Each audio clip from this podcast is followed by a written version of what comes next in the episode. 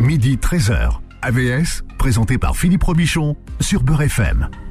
Alors AVS, pour votre santé, bonjour, bienvenue, bon appétit si vous êtes à table, ravi de vous retrouver. Et c'est pas tous les jours que j'invite une chef pâtissière. J'ai invité aujourd'hui Sandrine Baumann-Autin. Bonjour et bienvenue. Bonjour. Alors vous êtes chef pâtissière, euh, impliquée dans les questions de santé. Euh, alors, et ça vous l'assumez et vous le revendiquez? Oui, totalement. Je l'assume et je le revendique. voilà.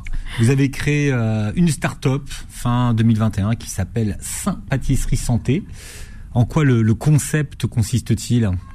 Donc en fait, Saint Pâtisserie Santé, c'est vraiment euh, un concept novateur qui fait collaborer et coexister deux écosystèmes. Je sais que ça va vous faire sourire, mais c'est le but aussi du Mais sourire. On en a fait- besoin. Ça me fait pleurer Mais la non, cohabitation de deux écosystèmes. Oui, la santé et la pâtisserie. C'est possible de concilier les deux au quotidien.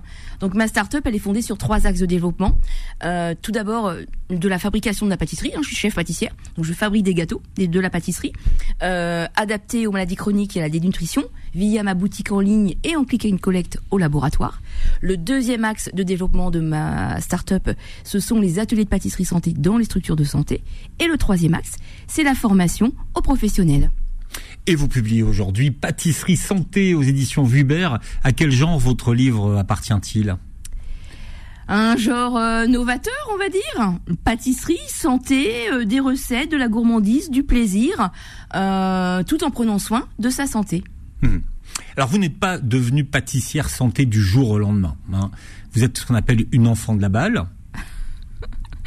C'est ça, non, je, je suis chef pâtissière depuis de nombreuses années. Alors je suis issue d'une famille de pâtissiers. Ça, C'est pour ça, ça va vous plaire. C'est pour ça que je vous dis que vous êtes une enfant de la balle. Mon Enfant papa balle était pâtissier, mon grand-père était pâtissier, j'ai grandi dans la pâtisserie familiale. à Beauvais. Je mangeais beaucoup de gâteaux, je piquais des bonbons, mais ça, il faut pas le dire. voilà, donc je suis issue d'une famille de pâtissiers boutiques à Beauvais, dans l'Oise, tout à fait, dans les Hauts-de-France. Euh, et ensuite, euh, j'ai eu un parcours dans la pâtisserie de restauration gastronomique Hmm. et étoilée. Mais D'abord, vous avez fait de la biochimie. Oui, quelques études de biochimie, Alors tout à fait. pourquoi? Alors c'est vrai que la cuisine parfois ça peut ressembler à de la biochimie, Oui. mais qu'est-ce qui fait que vous n'êtes pas resté dans la biochimie que finalement vous avez vous avez fait un, un CAP euh, un CAP de cuisine après? Exactement. Alors pourquoi? Tout simplement parce qu'en fait euh, j'ai euh, perdu mon papa euh, jeune. Euh, et du coup j'ai dû voilà j'ai j'ai j'ai voulu rester avec ma maman euh, pour ne pas la laisser seule puisque ma sœur euh, avait déjà fait un choix de euh, d'études professionnelles enfin d'études et bah, je ne voulais pas laisser maman seule Hmm. donc ça a été un choix voilà de de, de de de de rester avec elle et puis du coup d'aller vers la biochimie et ensuite du coup ben en fait voilà le, le- le- cette envie quand même de- qui était présente dans les gènes est revenue et je me suis lancée dans un CAP de cuisine dans un premier temps D'accord. Alors vous avez exercé dans dans des grands établissements, hein, vous avez fait votre dans quelques-uns ouais. dans l'Oise et puis euh, sur Paris-Île-de-France et mon dernier poste était chez Maison Rostand dans le 17e à Paris qui a un deux étoiles Michelin Mhm. à la pâtisserie. exactement en tant que chef pâtissière Et en 2018, vous allez quitter l'autoroute. Qu'est-ce qui vous fait quitter l'autoroute? Qu'est-ce qui me fait quitter l'autoroute? Alors déjà, euh, j'étais en poste dans un groupe international. Donc là, on est dans une autre dimension, j'ai envie de dire professionnelle, qui ne me correspondait peut-être plus forcément. Et puis, euh, j'ai fait un AVC oculaire du jour au lendemain. Et ensuite, quelques mois après, mon meilleur ami, chef, m'a annoncé qu'il avait un cancer. Donc je l'ai accompagné, je me suis intéressée à la cancéro, je me suis passionnée pour la cancéro. Et puis bah voilà, en fait ça s'est fait naturellement. Euh, J'ai euh, négocié le départ euh, du poste où j'étais et 15 jours avant le premier confinement. Et puis comme j'avais un peu déjà cette orientation d'envie de pâtisserie santé, d'aller vers quelque chose de différent, euh, eh bien j'en ai profité pour euh, travailler, pour mûrir ce projet et je me suis lancée Hmm. entre deux confinements. Voilà, c'était surtout cette envie de redonner du sens à mon métier, aux produits, être plus engagé, euh, avec plus de responsabilités. Ça s'est fait naturellement et parfois j'arrive. Voilà, ça s'explique pas. Et vous expliquez que quand même si la maladie de votre le, le cancer de votre de Oui. votre ami a été quand même très euh, Ah oui, bien sûr. très déclencheur Bien pour sûr. la suite de votre Si parcours. mon ami n'avait pas eu euh, son cancer, c'est évident que je pense, je n'en serais pas là aujourd'hui. Je lui dis, je lui dis régulièrement, je lui ai encore dit là à la sortie du livre, Hmm. j'avais fait un petit mot. Euh, je, Il y a une belle dédicace dans le livre. ouais, parce que voilà, on a tout un, il m'a toujours suivi depuis le début. Il a Alors lui, il est cuisinier. Hein. Oui, exactement. Hmm. Et, euh, et puis il a toujours été de bons conseils, plus ou moins présent, parce que bah, on a, avec notre job c'est compliqué. Mais, euh, mais c'est vrai que non, c'est sûr que s'il n'avait pas eu son cancer, je pense que je ne, je n'en serais pas là et je n'aurais peut-être pas été autant dans la santé, c'est sûr. Hmm. Alors pâtisserie, santé, deux mots qu'on n'a pas l'habitude de voir accolés euh, ensemble. C'est exact. Mais pourtant, vous voyez, ça fonctionne très bien. Hmm. Ça plaît, il y a de la demande. Non, c'est tout à fait possible. Euh, pâtisserie santé, c'est vraiment proposer euh, des pâtisseries euh, saines, équilibrées, euh, et surtout, moi, avec cette spécificité de pouvoir adapter euh, par rapport aux maladies chroniques, par rapport aux effets secondaires lors d'un cancer, par rapport à une personne qui souffre de dénutrition. Comment on va pouvoir enrichir pour pouvoir un apport, euh, un avoir un peu plus important de protéines, un apport pardon, de protéines. Voilà, c'est vraiment ce travail spécifique et ce travail avec le secteur de la santé, le professionnel de la santé, qui me plaît aussi. Vous avez commencé par quoi? Par quoi? Dans quel dans, sens? dans- dans la pâtisserie, vous avez commencé par, euh, par Dans des- cette orientation? Oui, vous avez commencé par désucrer des gâteaux. Alors- comment vous avez euh, comment vous avez procédé finalement? Parce que bon, la, la- la pâtisserie est la pâtisserie française, Oui, c'est dans notre culture, c'est dans notre c'est- c'est des, patrimoine. c'est des recettes qu'on suit à la lettre. Oui, bien Hein? sûr, mais je suis toujours à la lettre les pâtisseries que je fais aujourd'hui. J'ai toujours eu, moi, cette tendance, ça a toujours été dans ma démarche, même lorsque j'étais en poste euh, dans les établissements étoilés, de proposer des desserts avec beaucoup moins de sucre et proposant des portions réduites, plus petites qu'un dessert normal. Chose qui ne plaisait pas forcément. Souvent, on me disait, Sandrine, c'est limite, il faudrait remettre plus de sucre, le client n'est pas très content. Ou ça manque, voilà. Bon, c'est tout. Mais hum, à l'heure d'aujourd'hui, je peux effectivement vraiment plus euh, être dans cette démarche de retirer du sucre, ou utiliser en tout cas les sucres déjà euh, présents naturellement. Hmm. Mais euh, ça s'est fait, bah, ça s'est fait un peu naturellement. Ça s'est fait aussi en Mais faisant beaucoup de recherches. Mais vous avez commencé par quoi? Quel, a été votre, oui. votre gâteau d'expérimentation? Le gâteau vous d'expérimentation. vous avez expérimenté sur quoi? Alors là, vous me posez une colle. Vous me posez Vous avez une fait colle. quoi Vous avez fait une tarte tatin désucrée Oui, euh, je, je dirais, je dirais les tartes. Une tarte je citron. Je suis une fan des tartes. Oh, la tarte citron, c'est hyper sucré. C'est beaucoup trop sucré. mais Une tarte au citron, c'est trop sucré. On, on le on le sent pas le sucre. Si, on le sent le sucre. Enfin, quand elle est ratée. quand elle est ratée, parce que quand elle est bien faite, elle est sucrée, mais on sent moins le sucre. Elle est sucrée, mais justement, souvent, elle est, l'acidité. elle est- voilà, l'acidité vient contrebalancer. Et comme ça, ça couvre en fait le Hmm. sucre. Dans votre livre, par exemple, il y a une recette de de, De tarte au citron, Oui, un et, peu différente. et de confiture d'orange, parce que la confiture Oui. d'orange, elle est amère, mais c'est très très sucré quand on regarde la, la confiture d'orange, la, la marmelade. Alors quand euh, ça dépend, ça dépend comment elle est faite, ça dépend déjà avec quelle euh, quelle orange, puisque selon la variété d'orange, on aura effectivement euh, une présence de sucrosité ou d'acidité plus ou moins présente. Ça dépend comment on la fabrique, avec quel sucre, euh, le temps de cuisson, c'est tout un process. Et en fait, justement, c'est c'est assez euh, rigolo entre guillemets que vous que vous évoquiez cette confiture d'orange. À l'origine, je n'avais absolument pas prévu de la mettre dans le livre, et en fait, je l'utilise régulièrement sur mes ateliers avec les patientes en cancéro euh, pour euh, sur les ateliers, en fait, on fait de la pâtisserie, mais je propose toujours un dessert à l'assiette. Moi, ce qui me permet de retrouver ce lien que j'avais et qui me manque à l'heure d'aujourd'hui euh, en, en restauration. Et, et pour les patients, ça permet de les faire travailler surtout sur tout leur état émotionnel du moment, Mm. en allant sur les couleurs, les formes, les volumes, etc., sur le dressage.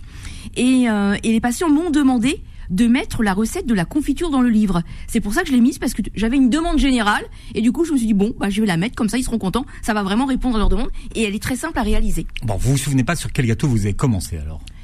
Sincèrement, Savoir parce que j'ai testé sur en, en- en- si j'ai testé euh, parce que souvent on se dit un gâteau de voyage c'est facile. Gâteau de voyage ça va être cake, ça va être un cake, ça va être une madeleine, ça va être un financier. On se dit oui c'est facile à faire.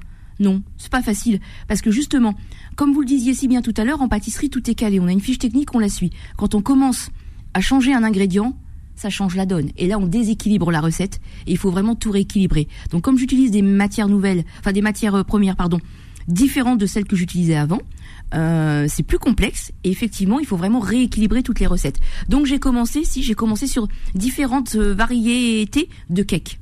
Hmm. Parce qu'en plus, j'adore les cakes. Alors pour expliquer aux, gens ce que c'est qu'un gâteau santé, euh, est-ce que c'est que c'est un gâteau où il n'y a pas de farine? Est-ce que c'est un gâteau où il n'y a pas de beurre? Est-ce que c'est un gâteau où il n'y a pas de sucre? Est-ce que Alors, en pâtisserie, on va pas se mentir, euh, on a quand même besoin de mettre certains ingrédients pour que ça fonctionne. De la farine, c'est quand même nécessaire. Euh, du beurre, ça dépend. On peut aller sur une autre matière grasse. Euh, on a quand même besoin d'un minimum d'ingrédients pour pouvoir faire une recette de pâtisserie.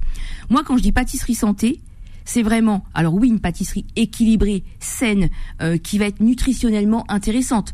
Euh, juste avant de commencer, vous me parliez du pané. On pourrait y revenir tout à l'heure. C'est d'y mettre des ingrédients qui ont un intérêt nutritionnel. Je vous parlais du pané et je vous disais, ah ouais, alors moi, je vous dis tout de suite, faire manger une pâtisserie au pané, c'est pas, c'est pas demain la veille, j'ai dit. Bon, Il m'avait écoute, dit, vous avez tort, vous avez parce tort. que le il faut- pané n'a pas le goût qu'on imagine qu'il a. Non, exactement. Le panais, cette connotation de noisette, de vanille, c'est très doux, c'est sucré naturellement, c'est réconfortant. Non, non, ça fonctionne Alors il très faut pas bien. le dire. non, non, non, faut pas le dire aux gens. Eh ben non, mais souvent, Goûte. c'est ça.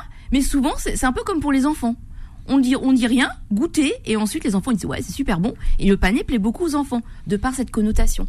Parce que Alors- si vous le savez avant, vous allez vouloir chercher le goût du pané. Oui, c'est vrai. Vous êtes influencé en fait d'une certaine façon. Complètement, complètement, Ah oui, ça a bien le goût de pané. complètement. Ouais.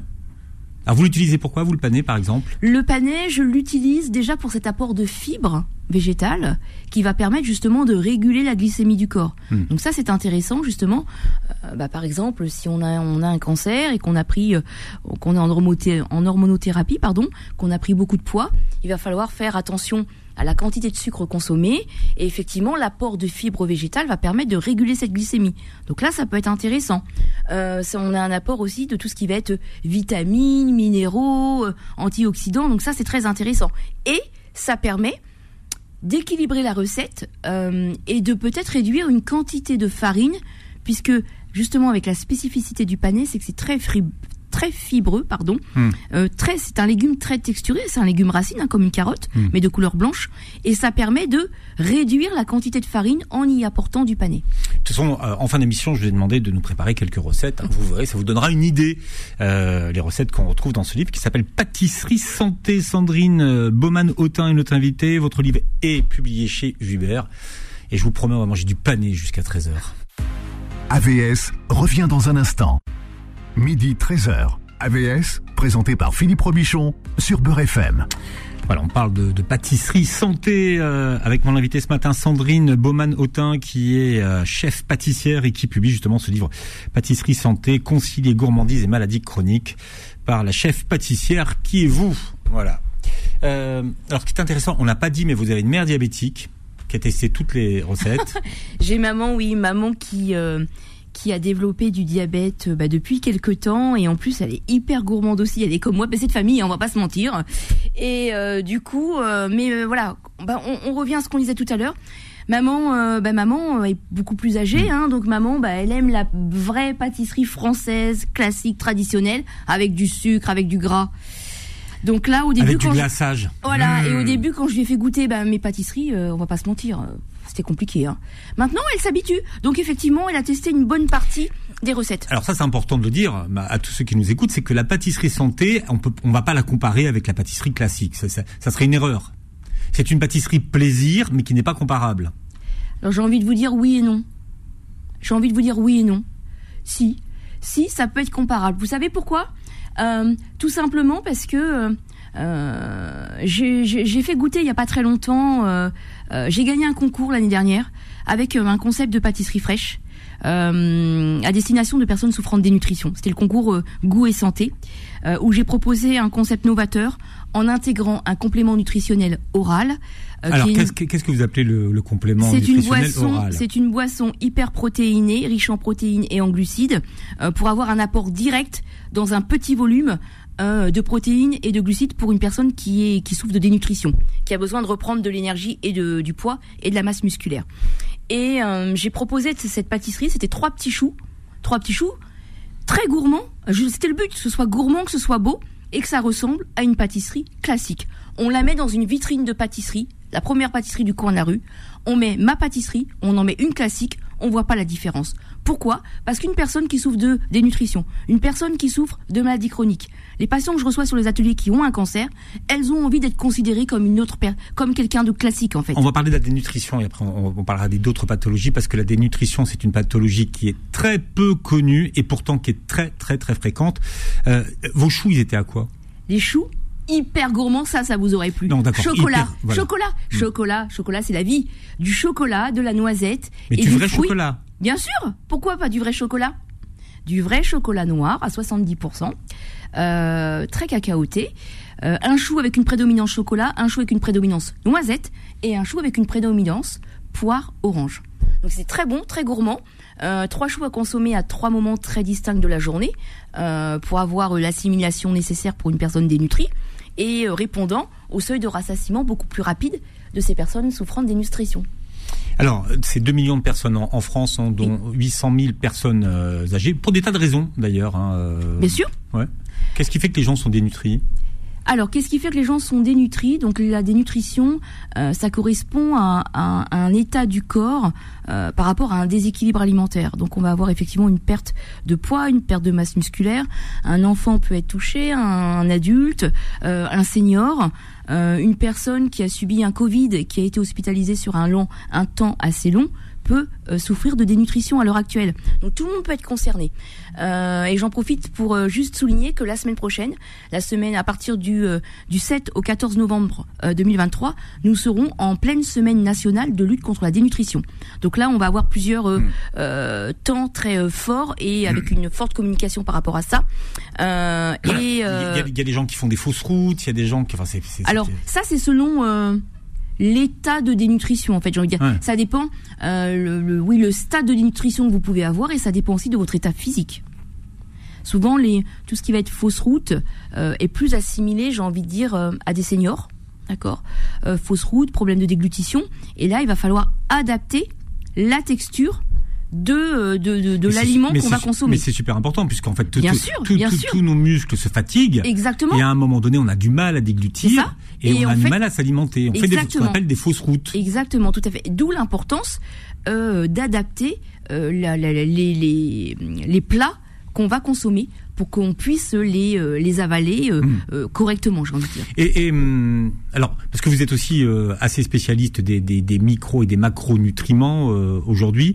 Est-ce qu'il y a pour ces personnes qui sont en dénutrition, il y a des, des, des aliments qui leur permettraient de, de prendre du poil de la bête? Alors, moi, pour enrichir mes desserts, pour les personnes qui souffrent de dénutrition, si je suis dans, sur des ingrédients simples du, simples du quotidien, je vais aller sur des œufs, jaune d'œuf, euh, de la poudre de lait entier, de la crème, tout ce qui est riche en fait, hein, euh, de la confiture, de la crème de marron, euh, tous ces ingrédients là. Et là, on peut reprendre, alors en en, mettant une certaine quantité, hein, bien évidemment, et effectivement, on peut reprendre du poil de la bête, comme vous dites. Mmh. Il est où votre laboratoire? Alors, mon laboratoire, il est situé au sein d'un institut de santé intégrative à Levallois-Perret, hmm. l'Institut Raphaël. Hmm. Euh, et euh, c'est vraiment la typicité aussi euh, de, de ma start-up et de ma démarche, c'est de ne pas avoir une pâtisserie classique, comme hmm. tous mes confrères. C'est-à-dire que vous êtes au contact des malades Exactement. Je suis au contact des malades, des soignants, et je m'y sens très bien. Alors vous vous intéressez à, alors à, beaucoup de pathologies, les pathologies chroniques, mais par exemple pour les, pour, pour les personnes qui souffrent de cancer, qui ont des traitements, euh, qui souvent ont des nausées, on oublie que finalement les traitements euh, vont induire un certain nombre d'effets secondaires, notamment des aftes dans la bouche, des bouches très très très très sensibles, et des gens qui au final n'arrivent pas à manger comme avant parce que euh, l'odeur les dérange, la cuisson les dérange. Donc vous, comment est-ce que tu, vous prenez en, en, charge ces, ces thématiques-là? Alors effectivement, selon les euh, selon les, les traitements, euh, chaque personne en fait va réagir différemment par rapport à son cancer, par rapport au traitement euh, que, que, que, que, la personne peut avoir. Et effectivement, ça peut engendrer différents types d'effets secondaires. Donc il faut vraiment adapter euh, l'alimentation par rapport à ça. Euh, Eh bien, tout simplement en, faisant le bon choix des ingrédients, des textures, des températures qu'on va proposer à la personne pour qu'elle puisse manger. Hmm. Mais est-ce qu'il y a des, des, par exemple, des aliments qui sont interdits?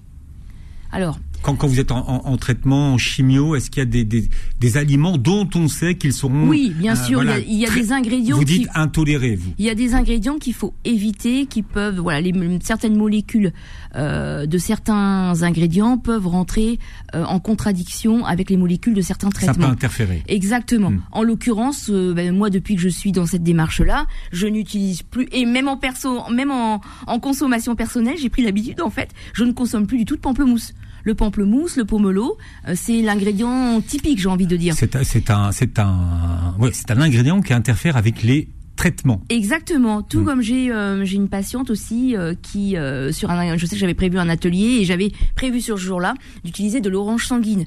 Pas de chance, elle me dit moi je suis un, un peu atypique, je j'ai un traitement et je ne dois absolument pas consommer d'orange sanguine. Il y a vraiment des ingrédients effectivement qu'il faut éviter.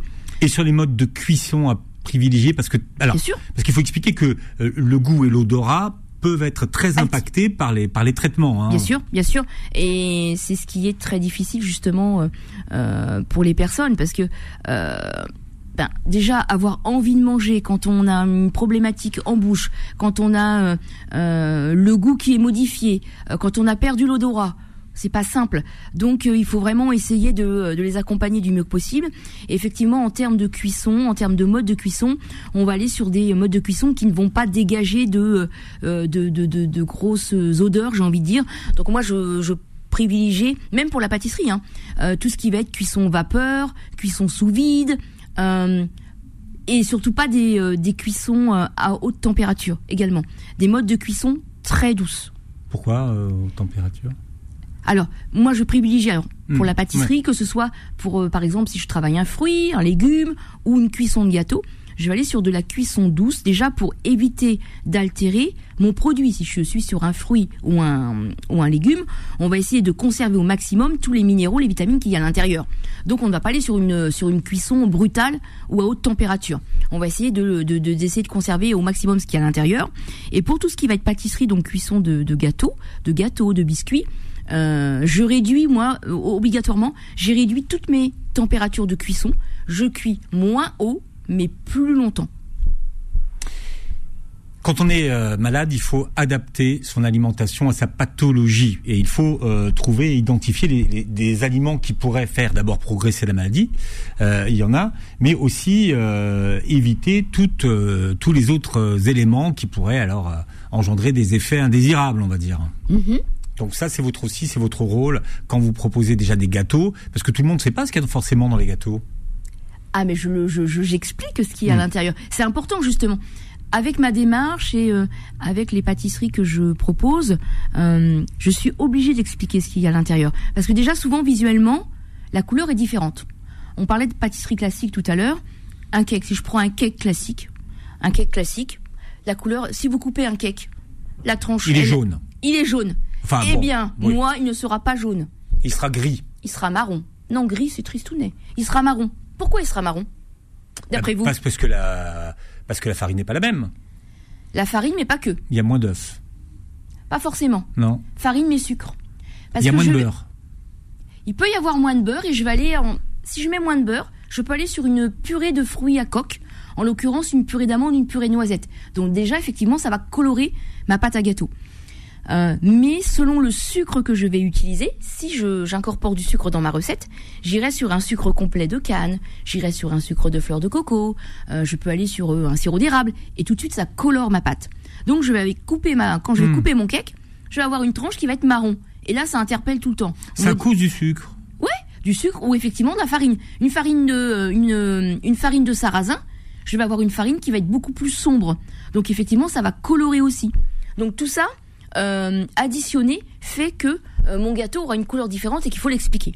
Bien. Alors, je vous demanderai tout à l'heure, euh, alors des recettes, bien sûr, pour tous nos auditeurs. Et je puis, ne sais pas si je vais vous en donner hein, eh des ben- recettes. Eh ben, si vous ne les donnez pas, c'est moi qui les donnerai. Je les lirai, et comme je les lirai mal, elles seront mal vous expliquées. promettez du de manger du panais aussi. N'importe quoi. Mais si, non, si, si, je vais goûter. Je, c'est- je- je suis sûr que c'est délicieux. En plus. Et je vous fais confiance. Et puis vous nous donnerez vos alternatives à certains aliments. On a commencé à, à parler du sucre, mais on verra euh, le lait, le gluten et toutes, euh, tous ces ingrédients qu'on utilise dans la pâtisserie. Sandrine euh, Baumann-Autin, notre invitée. Tiens, montrez votre livre devant la caméra. Pâtisserie santé aux éditions Vuber, c'est le titre du livre que vous venez de publier. AVS revient dans un instant. Midi 13h. AVS, présenté par Philippe Robichon sur Beurre FM. Voilà, il faut adapter son alimentation aux questions de santé et à ces questions de santé. Mon invité ce matin est Sandrine Baumann-Autin. Elle est euh, chef pâtissière et elle publie Pâtisserie Santé aux éditions euh, Vuibert. Bon, alors, euh, par quoi vous remplacez les œufs? Alors, je peux remplacer les œufs tout simplement par une compote de fruits, fruits ou fruits légumes. Hein, je dis Mhm. toujours les deux parce que j'utilise beaucoup les légumes. Euh, on peut remplacer aussi par une farine de lupin qui contient beaucoup de protéines. On peut remplacer par des graines de chia humides. Ouais, il y a différentes possibilités. Le gras, pour ceux qui veulent pas manger de gras? Alors, le gras, c'est important quand même. Il faut pas le supprimer complètement, mais plutôt que d'utiliser du beurre classique, on peut peut-être aller, comme je vous le disais tout à l'heure, vers une purée de fruits à coque. Donc tout ce qui va être amandes, noisettes, euh, pistaches, noix, euh, ou aller sur une huile végétale, une bonne huile végétale, une huile d'olive. Ça fonctionne très bien en pâtisserie. Huile de colza, mais attention à ne C'est pas, pas la trop monter. fort en goût, l'huile d'olive? Ah non, pas du tout. Pas du tout, ça fonctionne très bien. Avec du chocolat, avec des fruits. Non, attention à la variété de l'huile d'olive que vous allez Voilà. choisir, C'est ça. bien évidemment. Hmm. Mais ça fonctionne très bien. faut prendre une, une huile neutre quand même un petit peu. Oui, mais la typicité de l'olive fonctionne très bien avec certains ingrédients. Il faut faire la bonne association. Une bonne huile de colza sera très intéressante aussi. Hmm. L'huile de colza, je l'utilise surtout avec du chocolat. Euh, parce que l'huile de colza a un goût quand même assez présent, donc ça peut choquer quand on n'est pas habitué. Mais euh, ça fonctionne très bien. Alors pour ceux qui euh, ne peuvent pas manger de gluten, quelles sont les alternatives eh bien, on ira sur des farines naturellement sans gluten. La farine de sarrasin. Le sarrasin est produit dans toutes les régions en France. Le sarrasin ne coûte pas cher.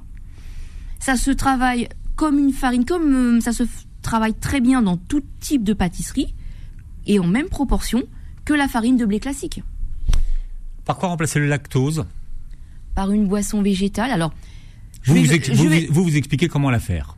Oui, mais pour les personnes qui n'ont pas le temps ou qui n'ont pas envie de la faire, on peut acheter une boisson végétale dans le commerce, j'ai envie de dire, mais en faisant attention, en checkant, C'est souvent très sucré. hein. en checkant la liste des, euh, des, des composants et en prenant évidemment une boisson végétale sans sucre rajouté, bien évidemment.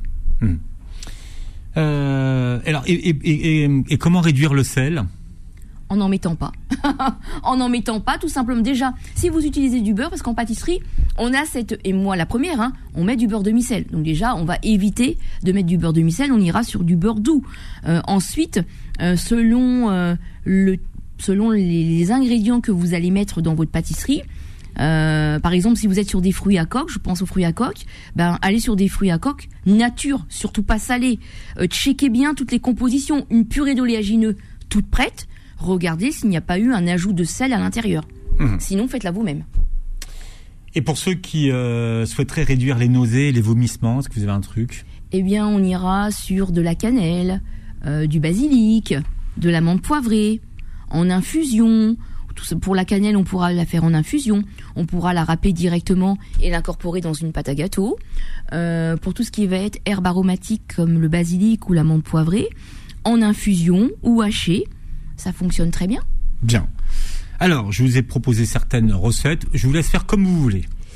Eh bien, allez, Alors, je vous demander de commencer par le flan. C'est le gars qui dit vous faites comme vous voulez. C'est ça. En Mais- fait, je mais- ne suis absolument pas libre de dire Non. ce que je veux. Voilà. Je vous, ai- je- vous faites ce que vous voulez, mais je vous ai demandé de commencer par le flan parce que souvent on reconnaît un bon pâtissier à la qualité de son flan. Et je suis tout à fait d'accord avec vous et je valide.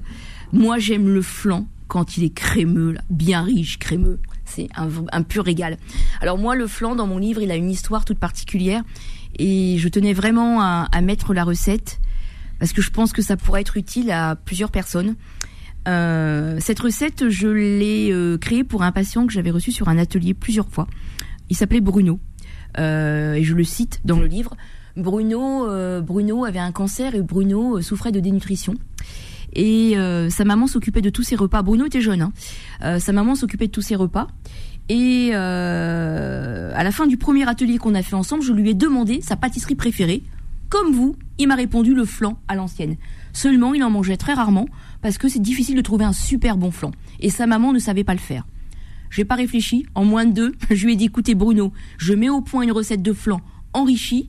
Dès que c'est au point, je vous dis de revenir sur un atelier avec votre maman et je lui apprends à le faire. Comme ça, elle pourra vous le faire. On vous a pas dit, mais ce sont des recettes. C'est une recette enrichie. hein. Oui. C'est une recette Ouais. enrichie, effectivement. Mais je vous donne l'alternative pour la faire de façon classique, bien évidemment. Et, euh, et Bruno et sa maman sont revenus euh, sur l'atelier. Je lui, euh, il a validé la texture et le goût du flan comme il l'aimait. Et, euh, et quelques semaines après, euh, ben, Flan- euh, Bruno nous a nous a quittés malheureusement. Et, euh, et du coup, je tenais vraiment à mettre cette recette dans le livre parce que en plus, il avait validé le goût, la texture. Enfin voilà, c'est vraiment. euh, J'ai plusieurs recettes dans le livre qui ont une histoire en fait. Et, euh, et ça fait partie de mon histoire, ça fait partie de mon quotidien. Et je voulais le partager aussi avec le lecteur. Alors, qu'est-ce qu'il y a comme ingrédient dans votre flan? Alors là, je l'ai enrichi avec des ingrédients naturels, classiques. Donc nous avons des jaunes d'œufs pour l'appareil à flan. Nous avons des jaunes d'œufs, du lait entier, de la crème liquide entière, bien riche, du sucre complet de canne à sucre, euh, de la maïzena sans gluten, de la poudre de lait entier. Là, on va avoir un apport de protéines de lait qui va venir enrichir aussi la recette. De la vanille, bien évidemment. Et pour notre pâte sucrée, du beurre de micelle, de la poudre d'amande, quelques graines de chia pour avoir cet apport nutritionnel intéressant et le côté croquant aussi euh, intéressant. Sucre complet de canne, farine de blé T80 et toujours de l'œuf. Hmm. Alors, euh, on peut on, peut changer la, la farine T80 par autre chose ou?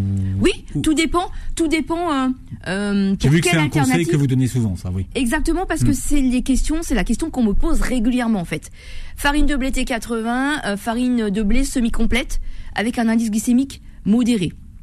Si on veut une, une version sans gluten, on ira sur une farine de, euh, euh, de sarrasin. Si on veut une version à indice glycémique bas, Hmm. on utilisera de la farine d'orge mondée. Je ne sais pas si vous connaissez. Ah, rien du tout. Farine d'orge mondée, on la trouve assez facilement. C'est une farine qui a un indice glycémique bas, qui ne coûte pas très cher non plus, et qui s'utilise de la même façon que la farine de blé. Euh, ensuite, si on On veut, la trouve où? Dans tout type de magasin, hein, euh, sincèrement, euh, pas citer de marque, mais tout type Bah, de si, magasin. si, vous en connaissez non, un elle est en euh, solde. Euh, non, les prix sont stables. euh, plus dans les magasins bio, peut-être tout ce qui va être Vie Claire, Naturalia, enfin tout ce que vous connaissez, quoi. Voilà. De- depuis le Ou Covid, sur Internet, hein. depuis le Covid, la, la- la farine, c'est un produit de luxe. Hein. Oui, c'est un produit de luxe, je vais pas vous dire le contraire. C'est un produit de luxe, oui ou non oui et non parce qu'en fait euh, moi j'utilise je, je, je me je j'ai pardon j'ai mes farines auprès de, de producteurs de ma région et sincèrement bah, les prix euh, sont Oui. pas très élevés. Donc après il faut savoir sourcer aussi ses matières premières Alors, c'est quoi le secret d'un flan réussi? La cuisson. La cuisson, alors l'équilibre de la recette, ça c'est sûr, et la cuisson. Il existe différentes cuissons euh, pour le flan, donc il faut choisir la bonne. Euh, moi, celle-ci, elle se fait, mon flan se fait en deux cuissons. Euh, une première cuisson à la casserole d'une crème pâtissière, simple, rapide, efficace. Tout le monde peut le faire. Deuxième cuisson très courte au four pour venir faire cette petite croûte qu'on aime sur le dessus. Voilà, juste pour finaliser cette croûte. Et là, on obtient un flan super bon, très crémeux, très croustillant à l'extérieur. Hum Ça vous fait envie? Bah, je vais goûter. Alors, je note le flan. Alors, je vous laisse choisir les recettes, mais j'aimerais que vous fassiez le. J'adore, j'adore. Mais je voudrais que vous fassiez, avant que vous choisissiez vos recettes, le cake aux trois farines et aux dattes. C'est un de mes préférés. Euh, pourquoi? Parce qu'effectivement, ça peut, ça peut surprendre.